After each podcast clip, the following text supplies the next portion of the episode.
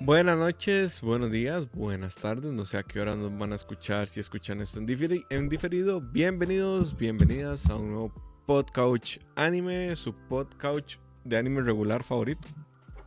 Eh, la semana pasada no tuvimos porque eh, de- estábamos ocupados, creo. No me acuerdo. No, No me es que íbamos a qué- hacer lo de Shingeki, íbamos a hacer lo Ajá. de Shingeki y los dibujos que no terminaron Shingeki, entonces no lo hicimos. Cierto, cierto. Que eh, empezando porque tenemos varias noticias de anime. La primera es que el Blu-ray de Shingeki no Kyojin ya confirmó que no van a haber más capítulos de Shingeki, que el del domingo va a ser el último. No sabemos cuánto va a durar. Falta mucho por adaptarse. Demasiado por adaptarse para cerrar un capítulo. Pero si el capítulo durara hora y media, yo creo que lo logran. Porque en Pero ya realidad lo dijeron que peor es ahora que- es 25. Ok, entonces van a dejar. O sea, es que no sé si. O sea, dejaron lo mejor para no adaptarlo a la serie. Es así de sencillo. Para sacarle plata a la gente en la película. Y por la gente me refiero a Alejandra. Ajá. Eh, otra, otra noticia: eh, se confirma que Jujutsu Kaisen es la película más taquillera. Animada más Yo la he visto. Tenemos que Ah. verla, ya le la vio, creo. Sí, yo ya la vi. Dicen que está de ver en el cine. Eh, ah, voy, voy a ser sincero, yo no lo creo, la verdad. Este, digamos, no, no, eh, eh, a mí me suena, eh, o sea, es como la broma de Homero Simpson, ¿verdad? Cuando uno va a ver la película de Los Simpson que dice, jaja, pagaste la entrada para venir a ver un capítulo largo, ¿verdad? Este, Qué buena que es esa película, la verdad. digamos, a mí de hecho me parece más un OVA que una película. Eh, lo que sí, vamos a ver, eh, es que sí, sí, es, sí es una cinta como muy, eh, no- no- entre comillas es una precuela, pero no es tanto, es como una historia eh, al lado de, de lo que es este, digamos... Es de el manga cero. Jujutsu. Es que no sé si es el manga cero, la verdad. O sea, es que a, a mí, sinceramente, manga cero me suena que cuando Goyo era chiquitito o algo así, digamos, no sé, como... como las No, no, no. Es literalmente el manga cero. O sea, hay un manga cero que Ajá. es el one shot del que luego salió antes de que se realizaran Jujutsu. O eso fue lo que me dijeron a mí. Yo solo lo he visto. Sí, sí, digamos, me imagino que sí, porque di, para que hayan adaptado esa película a animación es porque el manga es muy bueno y eh, eso sí, digamos, tiene un prota increíble, o sea, no es, eh, no es ninguno de los que ya conocemos, No es ah, no, sí, este. No es ninguno de los que ya conocemos, pero es un, un de esos protas todo corazón que a Majo le encantan. Eh, es un cara muy, muy tuanis. La animación di, es mapa, digamos. es, es como tope, pero no, no sé, no es estudio WIT. Y el audio es lo que sí tiene muy chiva, está muy, muy bien, pero yo no sé si sea tanto de, de ir a verla al cine, digamos. Yo creo que si, si, si no tienen muchas ganas de ir al cine bien, bien, se pueden quedar en casita y esperar a, a que, a que la saquen en alguna plataforma y, verla por allí, porque tampoco es así, no sé, como, como una cosa así, wow, ¿verdad? Mm. De hecho, Leo aquí está diciendo que está floja. Em, yo, bueno. Ma, pero es que creo que es el hype de la serie, por lo que la gente la fue a ver. Más que Es que yo no porque sé, se porque dijera a mí que más estaba bien buena. A mí más bien ya se me bajó el hype, han pasado tantos milenios desde el último capítulo de, de, de, de Jujutsu, pero bueno, y por ahí debe de andar, como que la gente anda sedienta, digamos, de, de ese mundo de Jujutsu que en realidad es muy rico, pero de ahí, si, si está sacando una serie cada tres años, pues de ahí... De Shingeki lo hizo, ¿no? Sí, lo que Entre- pasa es que Shingeki ya después volvió con todo. Cinco años cinco duraron. años. Cinco Sí, años sí. duraron así web. Pero digamos, ya, ya Shingeki cuando volvió, volvió con todo. Este, Y Y esa, es y que, eso- digamos, Shingeki no es un shonen. Bueno, yo no sé. Este, o sea, es como una serie más, eh, ¿verdad? Como un drama, ¿verdad? En cambio, Jujutsu es un, es un shonen. Es la serie que uno ve los fines de semana. O sea, no, me- no lo pueden a uno cortar así, digamos. Es como, di, no sé, como los episodios sabatinos, ¿verdad? De lo que uno ve. Es, es muy diferente. Entonces, yo, a mí sí, sí me ha bajado demasiado el hype. Fijo, cuando vuelva otra vez y vea a Sakuna con cuatro brazos, ya me hype otra vez, pero, pero digamos, ahorita sí lo tengo muy bajo porque hace un montón fue Jujutsu. Yo estoy de acuerdo con Daniel. Yo también dice, saludos chicos, apenas llegando al stream, Shingeki es un seinen de libreto. Sí, en efecto, yo creo que es un seinen. Sí. Es, es un seinen muy bien pensado, eso sí, pero... Sí, pero los seines, o sea, los seines están muy bien pensados. Más bien esa es la... Sí, sí, es como la tónica, ¿no? De hecho, Eh, por ejemplo, la- Eh, sí. sin yo saber mucho, me parece que es más de película Sword Art Online que esta misma peli. ¿verdad? Que porque ya, no sé, como que es un ambiente distinto, se siente otra cosa distinta, otro tipo de emoción, ¿verdad? Es como, como, como es un formato más para película, en cambio esta de Jujutsu es, es como un OVA. Yo es que, saludos a Felipe 8X. Eh, yo es que vieras que siempre he tenido un problema con las series que sacan películas en el cine. Desde ver, desde que vi Los Simpson como que... Excepto Evangelion. Y excepto, Sí, y excepto excepto Boku, Evangelion. porque las películas de Boku son top. Las ¿Verdad? dos primeras películas de Goku son top. Sí, o sea, que yo, no, yo vi ninguna en el cine. Pero, A o sea, nosotros sí. siempre, siempre he tenido como, como esta cosa de ver las series en su formato y cuando son películas ya siento que es como un capítulo largo, no sé. Pero bueno, eso es una cosa mía nada más, no tienen por qué Pero ¿sabes cuál, es- cuál película es muy buena? La de Cowboy View. Sí, es Ajá. increíble. Pero yo no la vi en el Y- cine porque... Una No, película. No, a mí- yo sí la siento como una película. Sí, sí. Eh, que está en HBO Max, por cierto. Dice Leo, tantos Seinen los han dañado, en efecto. En efecto. Aunque hay Aquí seinen nadie es no feliz. Kaguya Seinen no Shoujo. ¿Cuál Kaguya? Kaguya Kaguya. Sama, supongo. Yo pienso Uy, madre, que yo sí. no la he visto. Yo tampoco. Yo, yo, Que yo por sí cierto, pienso que sí. Hot Taxi está increíble, madre. Qué buena Mae, ya terminó Taxi. Ya, ay, hace mucho no hablamos. Mae, mis podcouchers, les hice demasiado caso. Algo que les inventé podcouchers y todo el mundo se dejó. O sea, ahora se llaman así.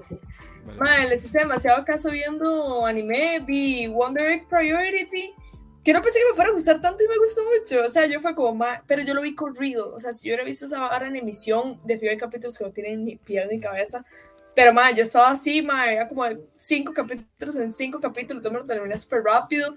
Eh, sí, es muy interesante, o sea, me, recorda- me recordaba un poco como a Mag Maggie Madoka Mágica, que tiene como luego como todos como, ah, es súper feliz, y luego es como, mae, está súper oscura, o Black Rock Shooter, también me recordaba un poco a Black Rock Shooter, que no sé si vieron esos, esos animes, son como, no tan viejos, pero viejillos.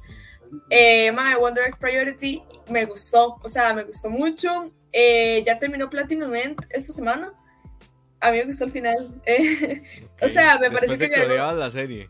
la serie no es buena. O sea, la serie no es buena. Me parece que tiene una idea demasiado buena, pero la serie no es buena. Eh, me parece que agarra como un giro muy interesante que no exploraron, como, bueno, la premisa de Platinum End son personas que se intentaron suicidar y que ahora están concursando para ser Dios. Entonces hay un punto de la serie en donde cuestionan, o, lo- o personajes que están en ese concurso cuestionan qué quiere decir ser Dios. Como, ok, ajá, hay ángeles, pero ¿qué quiere decir eso? Entonces ahí se pone súper interesante, como hasta filosóficamente se pone muy interesante. Eh, el final es un poco abrupto, pero a mí me gustó. O sea, yo fue como, ah, listo, ya terminó. O sea, no voy a volver a ver ese anime y tal vez lo recomiende, tal vez. Em, o terminó Summer Ranking esta semana también, con un final muy hermoso. Eh, amamos Summer Ranking, fue muy lindo todo. Eh, Sí, vio que no, Taxi. que yo asumo que habrá segunda temporada porque eso no puede Ah, ser fijo. Ah, no, me fijo, ese madre va a emprender una nueva aventura. Pero me, Platinum me parece que. No, yo creo que Platinum End no va a tener otra segunda temporada. ¿Cómo? No pegó mucho. No, es que el final es muy conclusivo. o sea, el, final termina. Ahora hablamos, ahora hablamos, dale, sin spoilers, ahora hablamos. sí. Ok. Em, la otra noticia es que Chainsaw Man tiene una exposición en París. Seguimos sin fecha, de nada, de Se nada. supone que fall. Eh, otoño la tiran, pero es Y habla- tan, tan lejos. Lo que no entiendo es cuál es el, el shonen que va a rellenar el espacio de- del espacio de Shingeki. Vienen varios de deportes, como Aoshi bla bla. Pero eh. esos, esos, esos rellenan el espacio. Es que yo Mm. siempre tengo entendido que termino un shonen y empiezo otro. O sea, como que los van turnando para ver. o sea, para mantener a los chamacos en el tele. Bueno, Sí, la, Es la ¿sabes sí, qué va sí. pasar que Oku no Hero y Chainsaw van a estar la- el mismo season. Se supone. Si, si, si, si, si, si tiran Chainsaw en, en, otoño, va a estar a la par de, de Oku. Ay, Daniel, yo he visto demasiado Twitter hablando de My Dress Up Darling y yo no sé si verla, pero ahora usted me dice esto. A mí me sale en, en Crunch acá rato y es como, ¿por qué le meten tanta publicidad a esto? La gente en Twitter es como, My Dress Up Darling, y yo es como, eso en serio es bueno, pero yo, yo... yo estoy al día con My Dress Up Darling, yo la estoy viendo Y es con buenísima.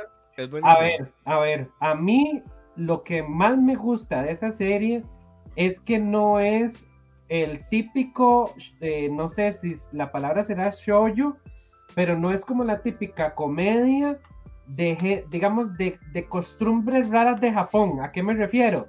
De dramas de gente que, es, que se odia y que no se quieren y que tienen que pasar 100 capítulos para darse la mano, ¿verdad? Ajá. eh, eh, es como un romance muy normal. O sea, es un romance que de verdad la gente se está viendo, se, se digamos como que hay voces, hay abrazos, es como normal, no sé, digamos, o sea, es como más occidental tal vez. Es que me imagino que los orientales eh, para tener pareja tienen que pasar, no sé, 10 años, ¿verdad? Y, y, y solo en el año 10 se dieron una vez la mano. No sé cómo funcionará, pero, pero yo siento que estas comedias románticas tienden a hacer eso, ¿verdad? Como a extenderlo, ¿verdad? Y en el capítulo último, nada más se dan los meñiques y ahí termina la serie, ¿verdad? Y no se ve como el desenvolvimiento de la relación de pareja de lo que uno quiere ver, sino que todo es una espera eterna hasta que hay una declaración y ya. En cambio, en My Dress Up Darling, yo siento que es algo como, como muy normal y, y también siento como que hay una atracción mutua, ¿verdad? No es como en estos comedias en donde el hombre la pulsa y la pulsa y la pulsa, ¿verdad? Porque la chiquilla lo odia, lo odia, lo odia, lo odia. Y en el capítulo 100 lo adora con toda el alma y es el amigo de toda su vida que siempre estuvo a la pura par. O al revés, ¿verdad? La chiquilla le, le hace como 50 mil insinuaciones, ¿verdad? Le aparece todos los días al muchacho en ropa interior y él nunca se da cuenta, ¿verdad? Hasta en el capítulo 100, ah, mira, yo le gusto esta huila, ¿verdad? Entonces rompe, siento como, en el esquema de, de, romántico, digamos, sí tiene como echi, la serie sí, no, no es, no es, no es mucho, o sea, sí tiene como un echi, no sé, para atraer ahí a, a cierto público, pero, eh, di, a mí, a, digamos, a mí, alumnos, gusta mucho, eh, en especial a mí, bueno, a ella, no sé, bueno, a los dos les gusta, pero a mí en especial lo que me gusta es que siento que eso es un romance que ya para la tercera temporada ya se va a poder como conjugar y, y no, no está uno en la esperadera y ahí en la, no sé, en, en algo que parece como tan artificial, ¿verdad? De gente que se le están echando la bola encima y no se dan cuenta, ¿verdad? ¿Cuántos capítulos eso? tiene? 12. Ah, lo voy a ver. Sí. ¿Es eso o tentáculos? Eso es lo que te ofrece Japón.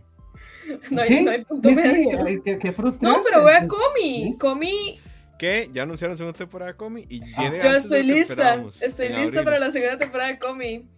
¿Saben que viene en abril? No se ha dicho mucho, pero se supone que sí. Y yo creo que ese es el shonen que va a rellenar. Pero ustedes nunca me hacen caso de que es buenísimo. Mob Psycho. Ey, yo empecé a ver Mob Psycho. Mob Psycho. Pero, pero. Buenísimo. En Crunchyroll tiene un problema. ¿Qué? Y, y me ha impedido seguir viendo. Eh, lo empecé a ver en audio latino porque me gusta como apreciar los doblajes. y tiene un desfase como de dos segundos. Oh, no, eso es demasiado molesto. Ajá. Sí. Lo puse en japonés y es la misma mierda. Entonces, me ha costado mucho verlo. Porque... No, no, no, lo tienen que arreglar. Eso Hay que no... reportar, más bien. En mi paginita pirata no pasaba eso, Moiso. Entonces, de ahí yo digo, madre, estoy pagando. Bueno, un amigo está pagando Crunchyroll. Manda huevo, madre, manda huevo que esté mal. Pero bueno, voy a volver a intentar. Eh, una noticia no relacionada con anime, el 31 de este mes, es decir, y esto va a alegrar a Leo, que ya lo sabía.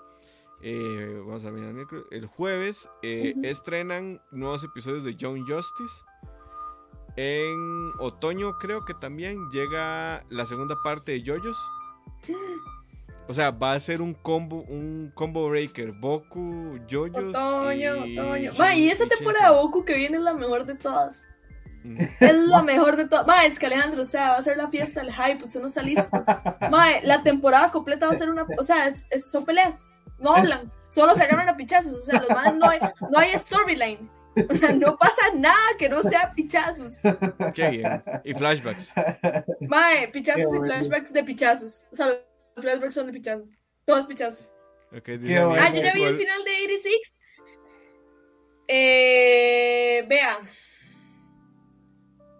Qué temporada más mala, qué final tan bonito. ¿Qué pasa? Yo hubiera soñado como que hubieran hecho, como que agarraban la primera temporada de 86, mae, hacen como una, no sé, como un fast forward a cosas y luego pasa ese final, hubiera sido la mejor serie del planeta. Pero es que qué hijo puña temporada más mala. Hay como siete, o sea, una temporada como de 20 y resto. Ya ni siquiera estoy segura. No, en total creo que son como 23 capítulos. La segunda parte es como de 12 capítulos y 7 que son malos. Así que uno es como, ah, estamos otra vez repasando la máquina que vamos a usar para ir al lugar en donde vamos a ir en tres capítulos. Ok. Y ese capítulo, nomás repasando cosas, porque no tienen historia, porque eso no es una temporada. Pero al final estuvo muy bueno. Eh, sí, qué presa, qué presa una temporada tan mala para un final tan bueno, mae. Yo hubiera, yo, yo hubiera contado diferente esa historia. Majo, Sí, ¿qué Nadie me preguntó. Imagínate, imagínate una película. Quedaría muy bien. Mae, una película sería buenísima. Ajá, ajá. Y sobra, mae, a mí la carajilla me sobra, como que vuelven a patinar mucho sobre la historia de Shin, es como, mae, ya, ya ustedes explotaron el recurso del hermano de Shin, no se inventen que el protegido de la carajilla es lo mismo que el hermano de mae, como que volvieron a usar el mismo recurso, entonces como, hey, ¿te acordás lo que hiciste con tu hermano? Ahora hay que ir con este otro mae, y uno es como, mae, eso ya no me tiene valor emocional para mí, digamos. Eh, sí, 86 esa temporada está muy mala, ojalá me esté escuchando aquel mae. Eh, Dice Daniel que, no, que, pero al final es excelente, perdón. que le recomendaron el doblaje latino de Comi. Podríamos Sí, intentarlo. es bueno, es bueno. Yo lo vi eh, un par de capítulos y es bueno. Pero bueno, el cerramos de las Nagatoro, el que es malísimo. Ok. Cerramos las noticias, muchachos. Y empezamos con el tema de hoy. Estudio Ghibli. Eh, vamos a ver, para quienes no sepan quién es Estudio Ghibli, es un estudio japonés de animación fundado por eh, Don Miyazaki eh, y con Don Koshi Ono, es que se llama el otro señor. Isao Takahata y luego tenían como un productor ejecutivo. Ajá, es- vamos a ver, aquí los tengo. Koji hay Kyofumi Nakajima, eh, Hayao Miyazaki y Toshio Suzuki. Toshio Eh, Suzuki era como ese productor ejecutivo. Ma, como que la historia de Studio Ghibli es como más estos dos maes que trabajaron bastante tiempo en estudios de animación, requete explotados, igual que todos los estudios de animación de Japón. Y ma, se agarraron porque los estudios estaban, no se agarraron, pero como que ellos querían hacer arte, los estudios querían hacer publicidad por la plata, y así nació Studio Ghibli. Y eso explica Mm. mucho los proyectos que hicieron, digamos. Em, un estudio que es, creo que el único fuera de Estados Unidos que ha ganado un Oscar por mejor película de animación. No estoy seguro, bajo aquí es la de los datos de los Oscars. Y yo. Y lo ganó con El viaje de Chihiro. que personalmente, y yo sé que esto es muy normie de mi parte, pero es mi película favorita de Ghibli. Es muy buena. Es que es demasiado Eh, buena. Yo, Mae, yo creo que yo la voy a poner como mi favorita también. yo, Aquí Yo tengo recuerdo- una lista y, y es que, bueno, ahorita hablamos de eso. a ver, yo no he visto tanto de Ghibli, claro, he visto como 5 o 6 películas, pero eh, me gustó mucho el viaje de Chihiro porque tiene como esta, esta reflexión del camino del adolescente al final. Que digo, es una de miles de interpretaciones que ustedes pueden hacer de esa película. Yo la vi la primera vez, no la entendí. Quisiera decir que soy un erudito. Mm, No, una persona de inteligencia promedio, ¿no? Uno de mis mejores amigos la fue a ver al cine cuando la reestrenaron hace como cuatro años. Y yo le dije, madre, no quiero insultar esa inteligencia, pero no la va a entender. Y me dijo, ah, saliendo del cine puso, madre, no entendí. Y yo, ah, ok. Sí, yo no la entendí. A mí me la tuvo que explicar Lu, digamos, y yo la había visto dos veces. Pero es que es muy curioso porque, o sea, vamos a ver, no es que la historia del viaje de Chihiro sea in- ininteligible, es, o sea, uno, uno entiende de qué va, pero el trasfondo de la vara es donde uno ya no entiende de qué va, ¿verdad? O sea, uno sabe que la chamaca llegó a un lugar, eh, va a perder su nombre y de repente, ¡pum!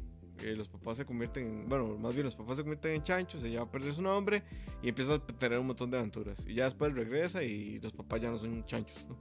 Entonces, eh, eh, eh, o sea, da para. eh, de hecho, yo he leído ensayos de esa película y muy interesantes todos. eh, pero no es la única película. Vamos a ver, otra de mis favoritas podría ser La Princesa Mononoke, que es bastante infravalorada, pero a mí me parece chivísima. la tumba de las luciérnagas, of course, así en el Cora, la película más sad del mundo. Esa, esa, película debería llamarse La tumba de las luciérnagas o Cuando le quedan mal a Dios, una cosa así. Porque, y lo peor es que, o sea, el relato de la guerra de, esta película es recurrente en cualquier guerra que vos veas. O sea, si ahorita vas a ver, es muy probable que hayan niños en, en, Kiev pasando lo que pasaron estos chiquitos en, en Japón, ¿verdad? Entonces es, es, es interesante. Dice Daniel que es su favorita también es el viaje de Chihiro y el mejor estudio hasta que llegó a las películas de Makoto Shinkai. Como que Makoto Shinkai, hasta que llegó Trigger, Daniel, uh, cultúreseme un poquito, por favor. Ese statement está fuerte porque, a ver, Shinkai tiene muy buenas pelis, pero yo no sé si tiene el... el, yo he visto todas las películas de Makoto Shinkai y Daisy, o sea, es muy fácil una vez que te abrieron la puerta, eso es lo que yo pienso, como, ay, Ghibli fue el que abrió todas estas puertas, igual se me ha quitado mérito a los directores jóvenes, pero siento que lo que le pasa a Makoto Shinkai es que le falta explorar como más mundos, como que se quedó como en un, en un terreno creativo y ha estado patinando un poco sobre el mismo terreno creativo, más bien eh, yo de los directores jóvenes, bueno, jóvenes contemporáneos, destacaría más a Mamoru Hosoda, que me parece que hace como mundos más locos y más chivas y explora más la animación que, que Makoto Shinkai. Pero igual lo amo, o sea, los dos me encantan. Eh, mi director de cine asiático, no, ni siquiera asiático, mi director de cine animado favorito de la vida es Satoshi Kon, que me parece que no hay Ghibli, no hay nadie, es otra cosa obviamente, pero no hay Ghibli, no hay nadie que le gane a Satoshi Kon. El Mae solamente tiene cuatro películas y un anime, y cortos. Él murió súper joven de un cáncer de páncreas súper heavy. El mar tiene Tokyo Godfathers, Perfect Blue. Es buenísima. Millennium Actress, que nadie la ha visto, es buenísima. Paprika, esos son los cuatro. Y el anime es el de Shonen Bato. El, eh, Paranoia Agent. El plagio de Nolan, Paprika. Paprika, el plagio de Nolan. Perfect Blue, el plagio de Black Swan, ¿verdad? si no han visto Paprika, es como esta película, como, vamos a ver, es Inception antes de Inception y animada. Y, hay un libro. Está usando un libro. Pichadísima, así llama. O sea, o sea, por todos los animadores de esa película, la verdad. Yo hubiera tenido pesadillas dibujando esas barras. Mae, esa película lo que propone a nivel de edición es demasiado. o sea, está tan adelante a su época eh, hay un video muy bueno que se llama Every Frame a Painting, que explora eh, la edición de, Satoshi Kon en esa película y cómo es demasiado, demasiado, demasiado propositiva y demasiado buena. Está basada en un libro de Tsutsui. Tsutsui es como el autor chiva diferente de Japón. Yo lo amo, he leído demasiado libros del Mae gracias a los talleres de literatura japonesa de Aruku si no conocen a Aruku, búsquenlo en Instagram. Es un taller de literatura japonesa chivísimas, con un par de chicos chivísimas. Entonces, ajá, y la recomendación del podcast. Moiso llevó uno de filosofías eh, oriental, ¿era? Sí, lo que pasa es que solo puede ir como a dos clases. Y son muy buenos. Bueno, vamos a ver, en realidad los cursos son muy buenos. Y son baratos son súper baratos, ma, y son, es con profesionales, digamos, son chicos, bueno, Marcela y Alejandro que tienen títulos en filología, filosofía, han estudiado japonés, ambos tienen los dos, tienen los dos títulos, de hecho. Marcel filósofo. Eh, no, no, y sí, o sea, eh, cine asiático, hay demasiados directores, eh, nosotros, de hecho, nunca habíamos hecho un episodio de Ghibli justo por eso, porque hicimos un episodio de películas y hablamos de todos estos otros directores, pero ya tocaba estudio Ghibli y sí. Es importante como señalar también que Ghibli nunca se ha hecho precisamente millonario o millonario por sus películas, en parte porque tienen políticas laborales bien bien estrictas en cuanto al tema de explotación laboral, ¿no? O sea, y en, temas de, respetar el trabajo del artista. Eh, hasta donde yo entiendo, no han tenido ellos nunca un problema como de, de explotación laboral. O sea, nunca ha salido una noticia Ghibli explotando a sus animadores. Eh, también tienen un museo en Japón, que el museo está, digamos, entre comillas, subterráneo, ¿verdad? Si ustedes ven es como la casa de, de Totoro, ¿verdad? Y está fundido con el paisaje natural. Y lo hicieron así para este, no tener, no, no irrumpir el flujo natural de, de, todo lo que sucedía, ¿verdad? Y si no han visto videos del Museo Ghibli es porque prohíben estrictamente tomar fotos y videos de lo que pasa ahí adentro y los happenings eh, cambian cada semana.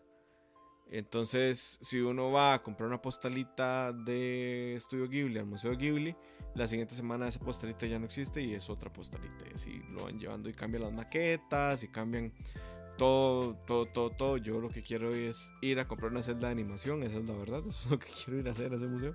Porque venden las celdas de animación. Yo asumiré que no son las originales, sino que nada más hacen unas reimpresiones ahí. No sé cómo funciona. Eh, dice Ale González que salió un documental por un director francés de toda la historia y vida de Satoshi Kon. Increíble ese documental, yo no lo he podido ver, pero el póster es hermoso y se llama como Satoshi Kon and the, the, Illusionist, se llama como The Illusionist, Satoshi Kon, y yo lo quiero ver demasiado y lo voy a buscar demasiado apenas termine este podcast. Y de Ghibli, eh, de hablemos, yo ya dije mi película favorita y Ale también que es la misma. Majo, ¿cuál es tu película favorita de Ghibli? Ah, yo soy una hipster, entonces mi película favorita de Studio Ghibli se llama Recuerdos del Ayer o Only Yesterday en inglés. Eh, a mí me gusta, a ver, también para las personas que lo saben, Studio Ghibli, eh, como les mencionábamos, son este grupo de personas, ajá, y el más famoso es Hayao Miyazaki, pero son, son una dupla de directores que se dividían los proyectos, ¿verdad? Entonces también estaba Isao Takahata. Eh, yo, a mí me gusta más el cine de Isao Takahata, eh, pero igual obviamente las, las de Hayao me gustan mucho y hay películas que ha dirigido el hijo de Hayao que han salido súper mal y hay como dos películas que son con directores invitados, o sea, personas que no son del estudio. Eh, la colina de las amapolas es una. Eh, Recuerdo del ayer es esta historia súper linda acerca de una muchacha en sus treintas que no anda buscando esposo y más bien anda como, como intentando transformar un poco su vida, ¿verdad? Obviamente es una peli como, no, como viejilla, entonces que una mujer de sus 30 no esté buscando esposo ya era súper revolucionario. Eh, y ella regresa, o ella cada, eh, cada verano va a las plantaciones eh, en un pueblito a las afueras Ay, de la esa ciudad. película es buenísima. Ajá, ajá, ajá. Ajá. Entonces ella mientras está ahí se empieza a acordar de cosas de su infancia y va repasando como varias etapas de su infancia eh, con cosas que le van pasando. Ma, es la vara más, aunque obviamente la vida de ella es completamente diferente a la vida de uno, ma, es la vara más nostálgica y linda del planeta. Ma, son personajes súper bien escritos, súper conflictuados, o sea, la representación de esa niña es genuinamente una niña, o sea, los, sus caprichos, sus incoherencias, la forma en la que se lleva con su familia, o sea, está escrito hermoso. Eh, para mí lo mejor que tiene Studio Ghibli son sus personajes favoritos eh, femeninos, porque son los mejores personajes femeninos de la historia de la animación, del cine, del anime, de lo que me quieran decir, digamos, todos están bien escritos, son súper empoderados, son súper revolucionarios. eh, y sí, o sea, Recuerdos del Ayer es mi película favorita. Yo cada vez que la veo lloro y cada vez que la veo me siento demasiado nostálgica de crecer, ¿eh? Pero, pero sí, esa es mi película favorita y es de Isao Takahata. Eh, si uno estas películas las pudiera categorizar así, que yo creo que no, pero si se pudiera, yo diría que es un seinen, esa peli. Ok. Ok. Eh, de hecho, está eh, también esa película, eh, el cuento de la princesa Kaguya. Que también es de Eh, Isao. Ajá, y tiene una animación rarísima, pero es súper linda. Es, es muy diferente. O sea, si la ven, uno dice como, ¿y dónde está el estilo de Ghibli aquí, verdad? Y Pero es que acuerda. más bien es un estilo súper japonés, ¿verdad? Que es como Mm. todas estas pinturas hechas con acuarela en... Son súper acuarelas. Ajá, es, es una película de acuarela y a quién se le ocurre eso, digamos, es una genialidad. O Es sea, usted ve una acuarela y usted dice, eso es para estar estático. Y, y, y- y yo no sé cómo hicieron para hacerle movimiento. sí, es muy chiva. Este, a mí recuerdo de la ¿cómo se llama, Majo? Sí, yo creo que también es una película que uno la puede apreciar como hasta que tiene cierta edad. Porque di, uno así como chamaco dice, varas, ¿verdad? Pero digamos, ya cuando uno está adulto y hace esos viajes a, a, digamos, a, a, momentos del pasado, digamos, algo que tiene muy chiva esa película es como se ve todo el viaje, pero desde el, digamos, como desde el Japón de ella que tenía en la cabeza y el Japón actual y que no es tan distinto, porque de hecho a ella la tienen que recoger porque vive como en un pueblillo y a donde el tren no llega. Y, y usted va viendo como todo el Japón, pero no el Japón como que eso lo tiene mucho Ghibli, ¿verdad? Que rescata mucho el Japón rural. Los paisajes, ajá. ajá y no solamente el, el, Japón del bosque, sino como, como, como ya cuando se va haciendo más rural, cuando ya los edificios van siendo más pequeñitos, que lo que hay son como pulperillas, ¿verdad? Y, tiendillas de ropa y cosillas así, como cuando ya se va haciendo más rural, entonces es, es sí es cierto, es un pélico, es muy buena, es muy buena, es muy nostálgica, de hecho, también. Y Kaguya es chivísima, digamos, cuando, cuando se enfrentan al Buda y que es pura paz, así, que transforma todo el odio, eh, las flechas en, en, en, ¿cómo se llama? En rosas y en pétalos y así. Yo creo que eso es como pelear contra Dios, que usted le manda todo el odio que usted quiere y el man nada más lo transforma en hermosura y, belleza. Eh, Princess Kaguya está basada en el cuento El cortador de bambú que es un cuento sin autor muy, muy, muy viejo en Japón. Léanselo, es súper cortito y súper lindo. Eh, May, es de esas esa peli estuvo nominada al Oscar. No ganó. Un robo total. Pero no ganó. Perdió como contra Toy Story 3, una estupidez así. eh, May, estuvo nominada al Oscar. Que este también hubo robo ahí con encanto. De fijo, yo tenía que ganar The Mitchells vs. The Machines, la mejor película animada de este año. Eh, que, ganó los Annie. Sí. Tengo que verla, no la he. Ganó en los Annie, está Netflix. Eh, sí, Princess Kaguya es bellísima, bellísima, bellísima, bellísima. O sea, el estudio casi quiebra por hacer esa película. Lo que decíamos es cierto. O sea, Estudio Ghibli es la vara menos sostenible económicamente del planeta. O sea, los maes han estado a punto de quebrar como tres veces y cada vez que sacan una película se endeudan y apenas llegan a cubrir, digamos, los gastos de la peli. Sí, porque son unos obsesivos del arte. Y eso no pasa, digamos, ellos priorizan el arte sobre todo. Hay una peli también muy buena de Isao que se llama eh, Mis vecinos los llamaba. Que yo siento que todo el mundo ignora esa peli cuando, cuando hay como que rankear las pelis de Ghibli, todo el mundo la ignora. Y es demasiado buena porque son como pequeños sketches eh, de la vida de una familia. May está hecha igual como con ese estilo como acuareloso, eh, todo el borde de la, de la película es en blanco, o sea, la imagen, todo lo que pasa es con fondos blancos y pasa en el centro, todo el borde es, es blanco y es como por una propuesta estética de ellos acerca de, de cómo las ausencias completan eh, los espacios en la familia, no sé qué.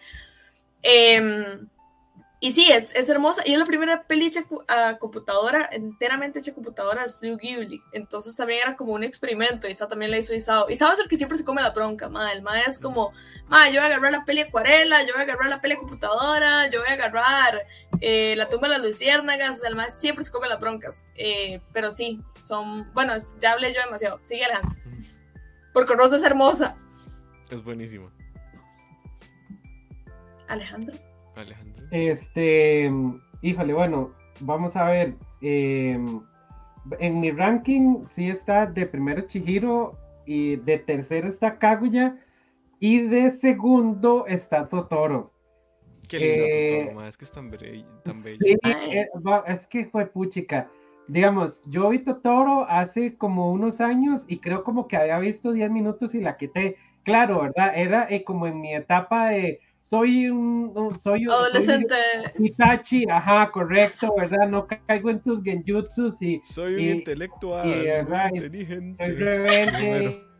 y soy Edgy, juego Final Fantasy VII, ¿verdad? Y eh, este, di, ya después, eh, di con mi novia me dice, ay, miras que yo tengo el Blu-ray de, de, de Totoro y no sé qué, y yo, ay, yo casi no me acuerdo, pongámosla y no sé qué, y bueno, yo salí pero despedazado porque, eh, di, vamos a ver, es como la película demasiado inocente, ¿verdad? Y como ellos pasan de la, de la urbe a lo rural y, viviendo ahí como recogiendo agüilla en los estanques y, y, viendo a ver en qué se entretiene uno el chiquitillo, ¿verdad? Que uno siempre buscaba ahí que cazar cangrejos y, y pescar y no sé qué, pero digamos, eh, eh, todo este camino de, de, de, las chiquitas cuando le van a dejar la mazorca a la mamá, porque, ah, es que yo no puedo hablarlo, digamos.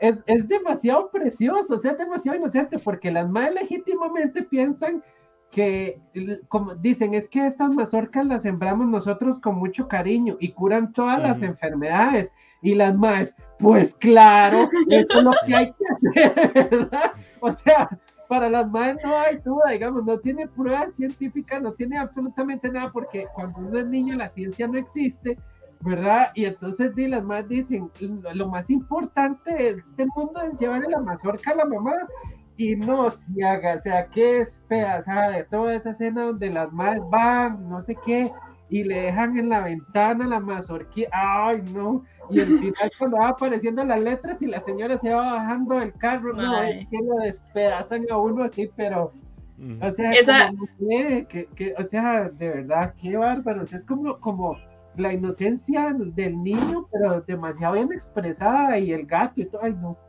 película? yo no puedo hablar mucho de esta película. Voy a llorar. Mae, yo, yo obviamente crecí con Disney. O sea, obviamente yo veía películas de niños y obviamente yo veía estas cosas, ¿verdad? Y yo vi mi vecino Totoro cuando tenía 16, 17 años. Y yo recuerdo demasiado claro y vivo en mi cabeza el impacto. O sea, es que me explotó la cabeza de cómo la película no tenía conflicto. O sea, yo vi películas de niños, mae, y fucking Tiger tenía un conflicto enorme porque el mae no encontraba a su familia, era la vara más triste del mundo y sus amigos se disfrazan de tigres porque no tienen, mae, conflicto. El mae caminando solo en un bosque encantado para buscar a su familia y darse cuenta que está solo para luego descubrir que su verdadera familia eran sus amigos. Pesado. Mae, un, un conflicto pesado. Tarzán, conflicto pesado. Aladín, conflicto pesado. O sea, Mae, yo vi esa peli de inicio a fin y yo me quedé así y yo, no pasa nada malo. Ni siquiera malo infantil, como, oh no, soy el Rayo McQueen me quedé pegado en ese pueblo. Mae, ni siquiera. O sea, de inicio a fin, la película es algo positivo. O sea, no pasa absolutamente nada malo. Hay como, como el guiño, ¿verdad? Como, ay, es que está enferma. Pero igual eso ni siquiera les afecta porque todo es tan mágico y tan infantil y tan lindo. Sí, sí, no es un cáncer terminal. No, no, no, o sea, y aunque lo fuera, las maes no lo viven así, o no sé, rotan porque son niñas y creen que llevándole las mazorquitas todo va a ser bien. Mae, qué hijo de puta película más linda, o sea, yo es como, si yo me quiero sentir bien, yo la veo, porque no hay conflicto, no hay un solo instante en donde yo me preocupe. O sea, yo es como, ay, di, el Totoro se está mojando, no, pero tiene sombrilla no hay problemas, no hay un solo problema en esa película y eso me parece hermoso. Tiene una sombrilla que es una hojita. Tiene una hojita. No, yo, yo sí creí cuando vi Totoro, porque precisamente no pasa nada malo, yo creí que la mamá se moría. Madre eso. Sí, sí, no, no, a ver. Hay un, hay un punto en la película donde uno dice, Ajá, pero es que es porque uno es un adulto. Es porque uno es un adulto acostumbrado a la tristeza. Ajá, ajá, ajá.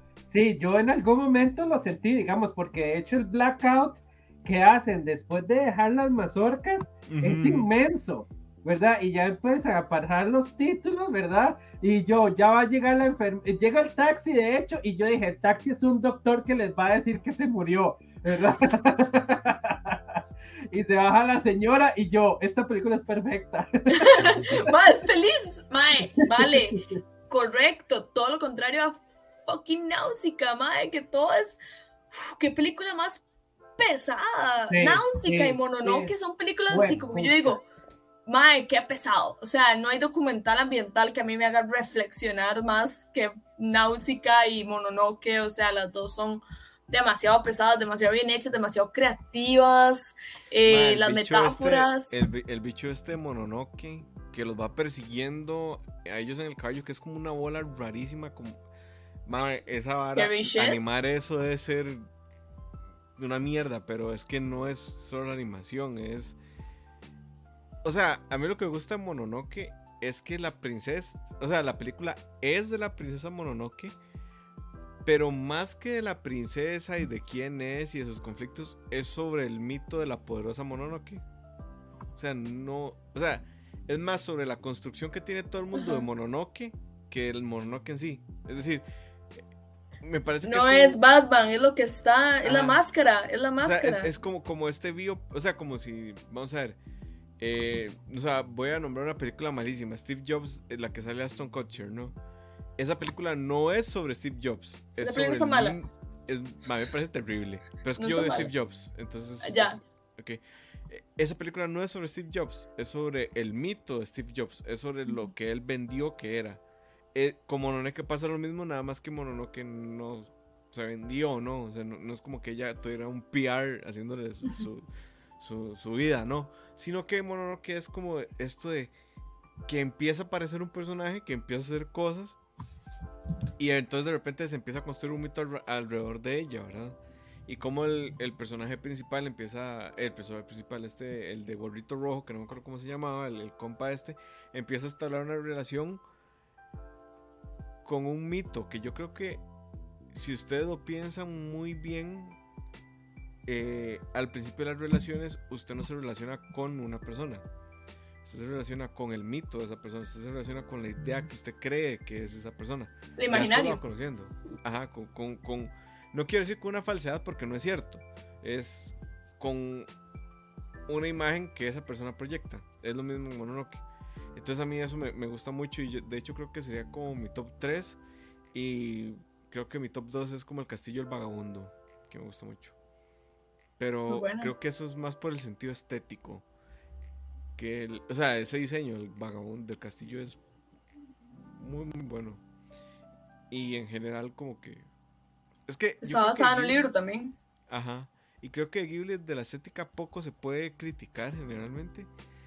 Lo que sí creo es que el tipo de diseño de personajes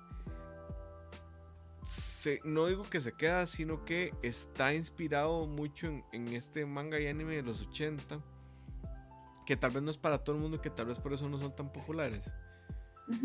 Como que la gente se quedó con que el anime eran los picos en el pelo de Goku. ¿Verdad?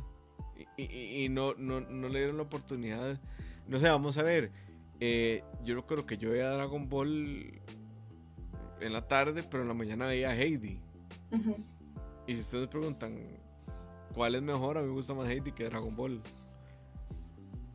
Opinión impopular, tal vez, pero Heidi tiene. No, Heidi, Heidi. Heidi tiene desarrollo de personajes muy. Hayao Miyazaki trabajó en Heidi. Probablemente de ahí viene esa inspiración, ¿no? Eh, y.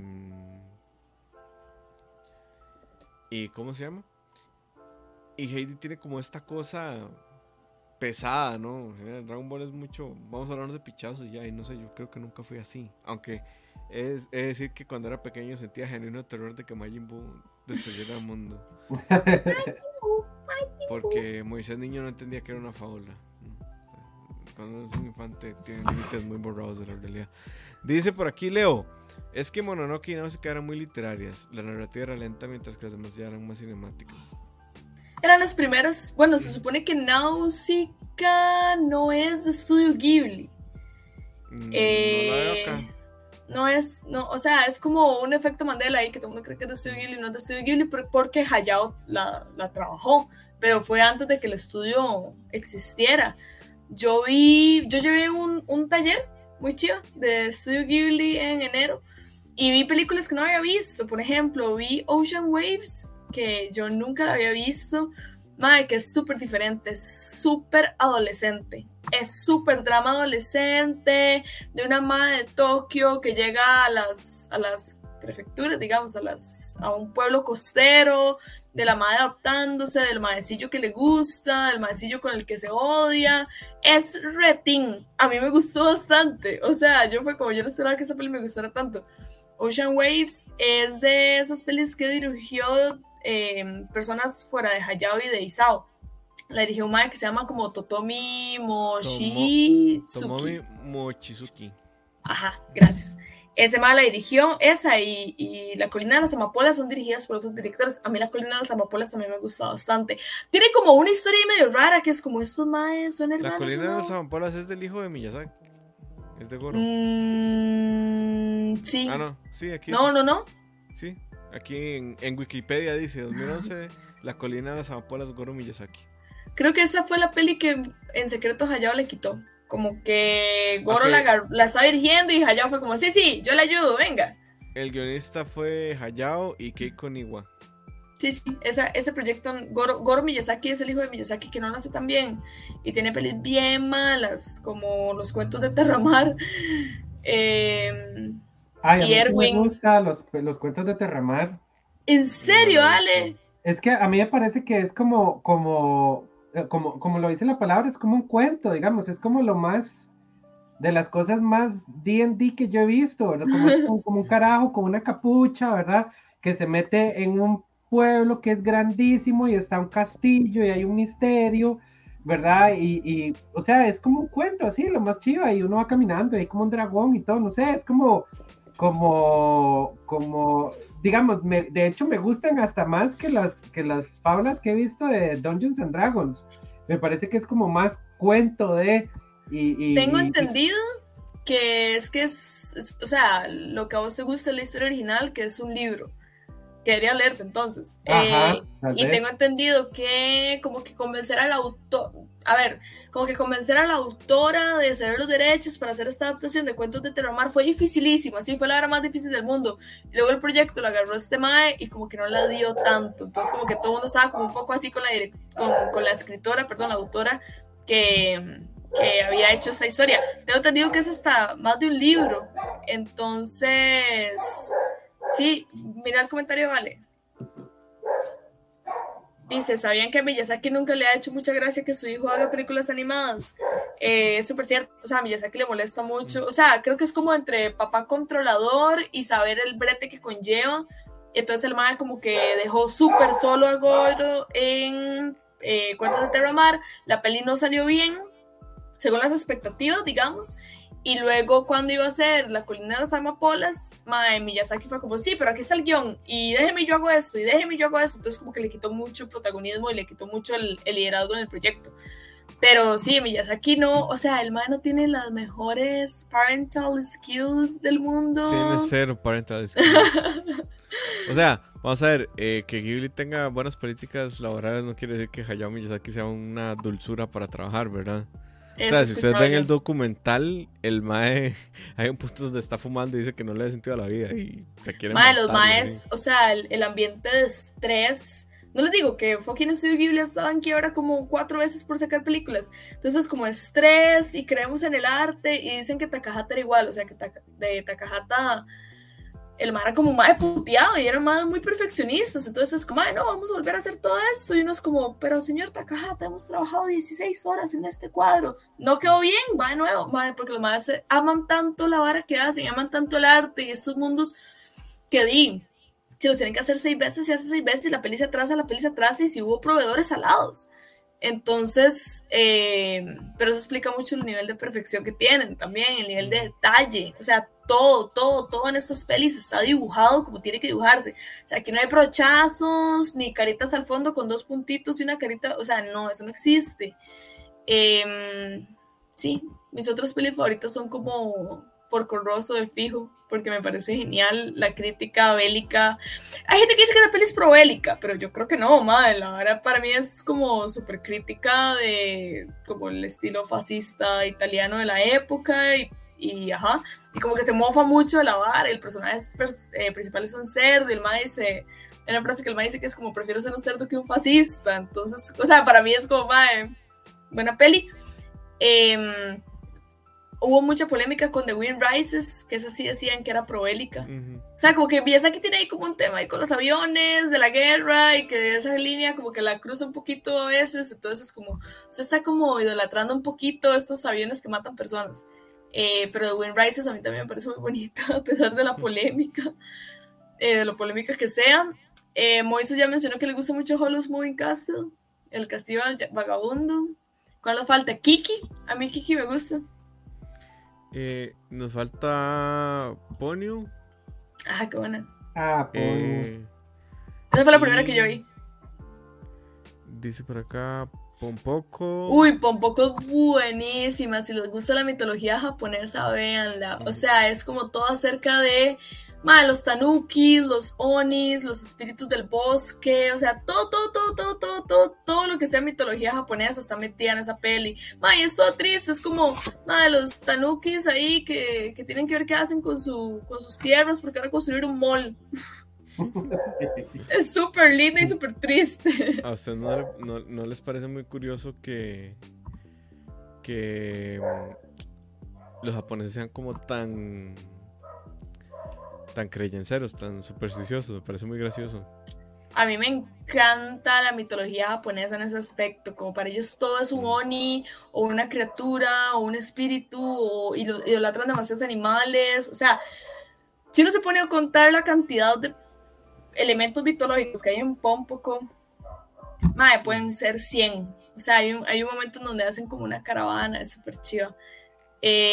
Es que yo Eh, creo que es como parte como de, yo no sé, no sé si la palabra sea como, yo creo que sí es cultural, porque digamos, si vos sentís que lo que estás haciendo tiene vida y va como a afectar otras vidas, como que le pones otro, otro, otro tipo de cariño, ¿verdad? No sé, digamos que esta gente que hace caligrafía, ¿verdad? O que hacen, digamos, es que los japoneses le, le encuentran el sentido del hype a cualquier cosa. Si usted hace eh, okonomiyaki, tiene que ser el mejor okonomiyaki que haya conocido porque mis abuelos no sé qué y todo el pueblo lo necesita porque este es parte de la tradición y algún día, no sé, eh, uno le ofreció matrimonio a otra comiendo okonomiyaki, no sé, ¿verdad? Como que ellos todo le otorgan eso. Entonces yo no sé si sea, o sea, es como mitad creyencero, pero también al mismo tiempo como que tiene que ver con políticas de, de, de hacer productos,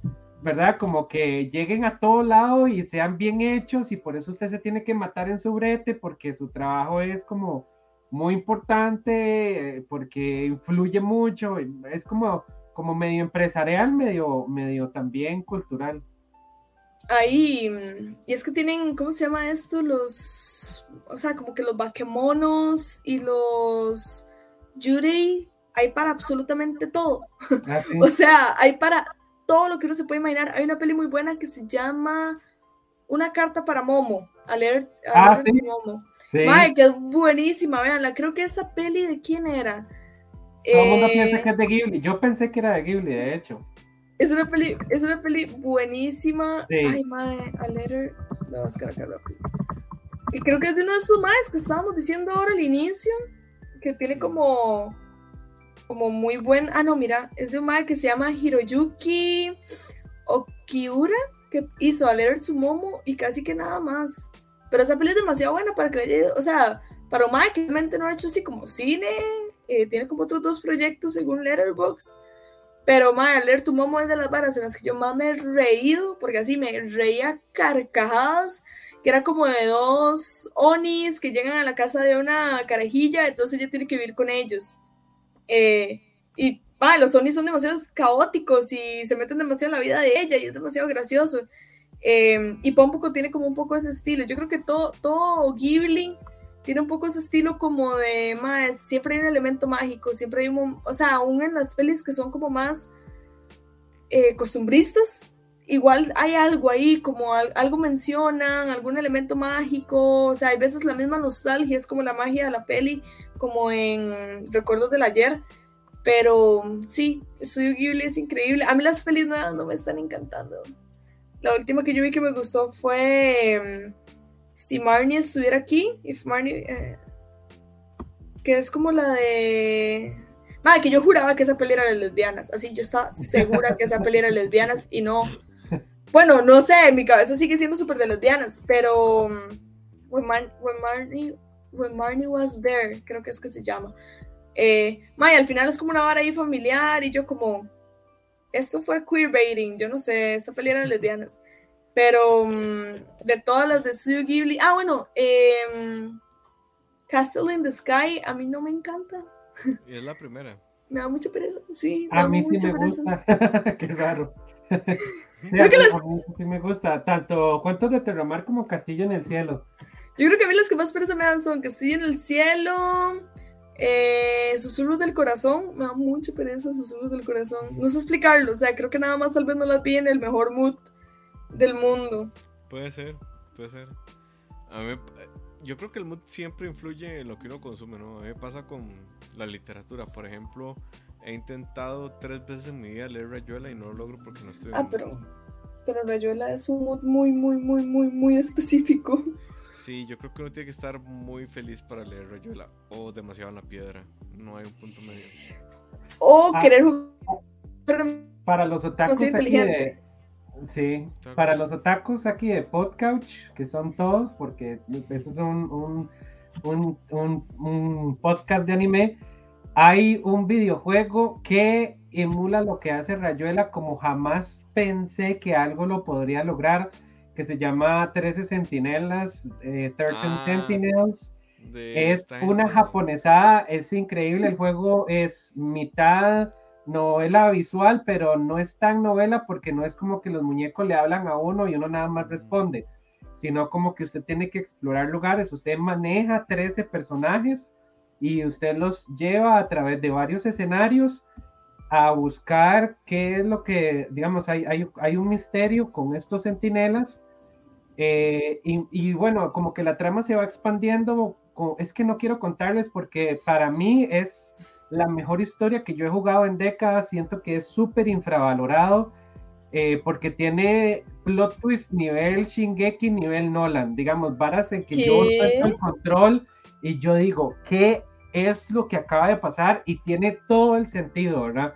Y como los 13 personajes se pueden jugar al mismo tiempo, usted pues elige las rutas que quiere, como en Rayuela, que usted lo lee de primero o lee el centro primero, o, o se hace los capítulos pares o hace los capítulos impares y cada uno forma una historia distinta.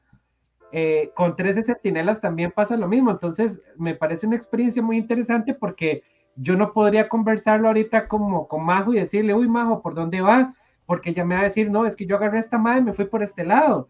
Y yo, uy, yo eso no lo sabía, voy a agarrar esta madre y, y tal vez por lo que yo he hecho anteriormente, esta madre no va a ir para este lado, sino que va a ir para otro. Es increíble, es increíble, digamos. Esa es una parte y la otra parte es, eh, ¿cómo se llaman esos jueguitos Moviso de administración de recursos con guerra como Age of Empires? Empires, ajá. Eh, RTS. Eh, Ajá, eso es el RTS. otro, ¿verdad? Porque eh, ya usted hay ciertas partes del juego, entonces, porque, bueno, unos son, todos los muñequillos son adolescentes y uno se monta ahí en unos mechas y lo que hace es administrar recursos porque vienen unos kaijus y pasan unos despiches, pero es muy tuanis ahí porque usted aplasta bichos y les tira como Ujú. metralletas. y así.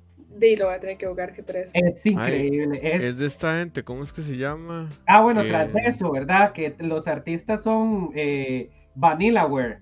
Vanilla ¿Verdad Ware, los que hicieron este estos madres hicieron un juego Dragon's para Wii muy bueno. No, eh, sí hicieron Dragon's Crown, pero hicieron otro Muramasa. para Muramasa también. si Odin lo intentan Spear comprar- también. Ajá, si intentan comprar ahorita Muramasa no van a poder comprar porque vale como 200 dólares.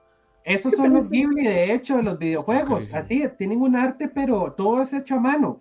Ahí no hay carajadillas. Bueno, hay un par de, una que otra cosilla en computadora, pero todo es pura mano, mano, mano y es, pero bellísimo, es precioso. Digamos, yo ya tengo mi PlayStation 4 lleno de fotografías porque le paso tomando foto a todo. Mm. En abril Quiero. sale para Switch. Ajá, correcto. Pero creo que estamos cerrando, ¿no? Ya el programa. Man, nos portamos Este, demasiado bien con el tiempo. Felicítennos. Sí, felicítenos. Eh, no se nos ha olvidado subir los programas a Spotify. Es que no he tenido chance. Cuando Moiso suba cinco capítulos seguidos, le vamos a regalar un manga. Sí, Esa es la motivación. Yo te lo prometo, Moiso. Yo te lo compro de mangaka, que uno nos patrocina. Mangaka, való. Eh, Y eh, tratemos de que próximamente tengamos uno presencial que se vuelve más interesante. sí, Sí, el de Herbert. Shingeki. Donde Herbert con pizza. uh. El de Sí. Shingeki estaría bueno presencial. Sí. Miércoles de ya, la otra ya ahorita, ya, ya ahorita tengo el largo de Eren. Ya, ya, ya estoy pero así. Necesito ponerme algo en el cabello para estimularlo. No, Ale, tiene que Eh. afeitarse para que se parezca. Sí, también, también. O, le terminan. No, no, para nada. Pero bueno, chiquillos, nos vemos en 15 días. Eh, hoy lo hicimos martes porque mañana algo tenemos. Yo no puedo. Entonces, Es mi culpa. Y el siguiente episodio, si es cierto, va a ser de Shingeki. Eh, deberíamos hacer uno de Summer Ranking de repente, no sé, creo yo. Sí. Uy, qué buena idea, sí. Eh, y Ajá. explicar un poco dónde viene, porque todo el mundo se volvió loco con el anime y decían, ¿de dónde viene? ¿De dónde viene? Y no veían el manga, porque no hay un manga. ¿De dónde viene entonces, Moisa? Es un webcomic. Ah, De fijo. A mí me gusta, a mí me gusta que adapten webcomics, me parece Ajá, chido. Como Qué dicha, Man. ¿verdad? Porque este del- la torre es una hondez. Qué Mae, sí, mal, qué mano. Yo le tenía tanta fe a esa vara, me lo han recomendado tantísimo. Mi, mi mejor- Ma, el inicio estuvo bueno. El inicio Sí. estuvo muy bueno. Sí, fue lo Ya. único. Digamos, mi mejor amigo medio me spoileó un poco y me dijo que venía para la segunda temporada y se escucha interesante, pero, pero, después de esa primera temporada yo man, no hay nada que me... Ay, yo quiero saber todos esto". los spoilers ya, digamos, si alguien tiene spoilers del... Léalo en porque- Wikipedia. Sí, yo, yo converso con algunos de los de los podcouchers que nos ven. Porfa, si alguno ya lo leyó, ya se lo sabe, dígamelo todos a ver si acaso lo leo, porque de verdad Por cierto, motivación. Si alguno se lo sabe, no. Eh, vamos a ver, Tower of God no ha terminado como tal. O sea, cerraron una historia que dice Daniel, son 700, son 700 Huepucha. capítulos. Son un montón. No. Pero, el, el, digamos, como que, como que es una franquicia. Una hora sí le entendí a mi mejor amigo, no sé, Daniel, tal vez nos puede explicar más. Eh, nos Yo lo tengo. viendo- ¿Cómo lo tiene Daniel? O sea, Sí, ¿cómo ¿cómo tiene se comprando? 700 capítulos? Sí, sí, ¿qué pasa? Algo debe tener bueno que no adaptaron bien al, al, al anime. No, dicen que sí es muy fiel, pero que Tal la vez el primera parte pacing. no es tan buena. Ajá, ajá. que la primera parte no está buena. Que eh, ya que lo que viene queda muy bueno, no sé qué. Yo digo que algo. Ah, dice que tiene link para leerlo, no que Yo me a la biblioteca de Daniel así con Sí. 700 webcomics impresos. Sí, no, yo estoy buscando comprar los mangas de Berserk, pero. tampoco- Mae, yo estoy coleccionando Monster, así que si alguien en el planeta Tierra que escuche esto, por favor, tiene el volumen 5 y el 9 en inglés, mae, le pagaría una cantidad irresponsable de dinero. Una cantidad irresponsable que alenta los ahorros. Irresponsable de dinero. Eh, Felipe está preguntando qué, qué pasa con Arrietty y los diminutos, que si nos gustó. Yo sí la vi, a mí me gusta, a mí me gusta esa peli, aunque es de las nuevas, me parece que hay como demasiado detalle en las cositas de los diminutos, como la forma en la que tal vez para ellos como una cosita de té es un banquito, ma, como que está demasiado bien pensado y como las puertas son tal cosa y como un clip para ellos es la cosita del bolso. O sea, los detalles de esa, de esa planeación o la construcción del mundo de ellos, de los diminutos, es hermoso, es hermoso. Sí. O sea, yo podría ver páginas y páginas y páginas y páginas de objetitos pequeños que adaptaron del mundo humano, me parece demasiado lindo. Eh, sí, próximamente episodio de Osama Ranking y Odd. Taxi, el mejor anime que ustedes me han recomendado. Yo les hago caso. Después de esto voy a ver eh, Dragon Maid Sama, voy a ver eh, My Dress Up Darling. Vale, la de Marnie es la que yo digo que es de lesbianas. Esa es la que yo digo. Yo juro que es una peli de lesbianas. Eh, vi, voy a ver eh, Code Black de Cells at Work y Nomad. Esa es mi lista, pero estoy viendo Boruto. Nómada está increíble. Uy, yo sé, tengo que verla, pero es que hay que ver Boruto hasta el 150. Yo siento que Nomad sale como con un mal pacing, porque si no hubiera salido cuando sale Kimetsu, estaríamos hablando de la animación de Nomad. Pues, eh, madre, qué bajón, ¿verdad? Porque ese, ese anime se siente bien indie y la gente no le está dando pelota, pero la vez mucha gente la vio cuando salió. Entonces, como, madre, no se olviden que esa hora existe. Mm, bah, pero eso es brutal, la animación y los detalles de Nomad. Quiero. No como Kimetsu. Que incluso le gana detalle. Sí, pero le gana, digamos, como en el detalle de los personajes, sí le gana Kimetsu. En eso sí. El detalle es muy brutal.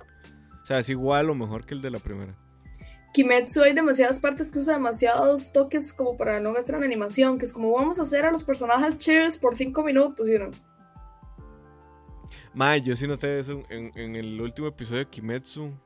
Que hubo una lámina que dejaron como 4 segundos o 10, no sé cuánto. Que es Mae, un anime de dos maes que ni siquiera mueven la boca. que creo que les- Ajá. ajá, sí, sí, mae, Kimetsu lo que hace es que se despliega en otras partes. A ver, todos Lo los animes bien, hacen hace eso. bien. Sí, sí, todos los animes lo hacen, tienen que ahorrar. Mae, por eso hay pantallas que es como, ¿por qué nada más estamos viendo estos más de espalda? Y los más van hablando un ratote.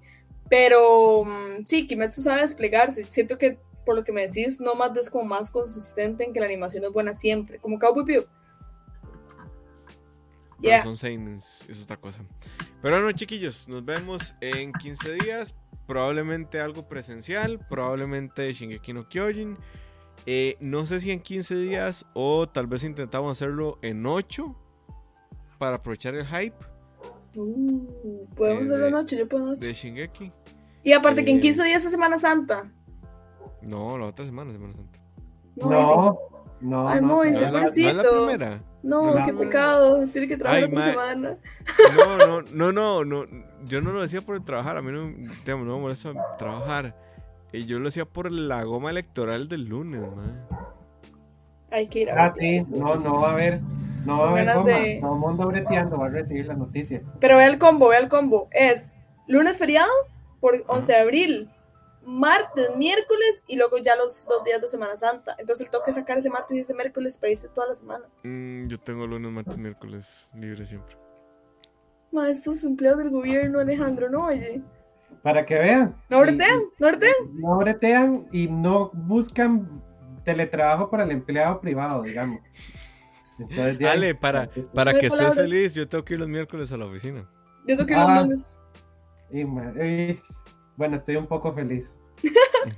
Bueno, gente, ahí se ven. Los queremos Hoy cumple mucho. Eren, recuerden- hoy cumple Eren. Mañana. Alejandro, mañana. Mañana. Y ya he Recuerden visto seguirnos. fotos de pastelitos. Seguro es que en Japón ya es hoy. Es hoy, ajá. Entonces- En Japón ya soy. Entonces, ya he visto Eren comiendo pastel y con flores y todo. Mándenme en todas las imágenes que tengan de Eren. Yo las subo a mis populares redes sociales. Recuerden seguirnos en redes sociales. Recuerden que hoy a medianoche está Moon Knight. Nos vemos. Chao.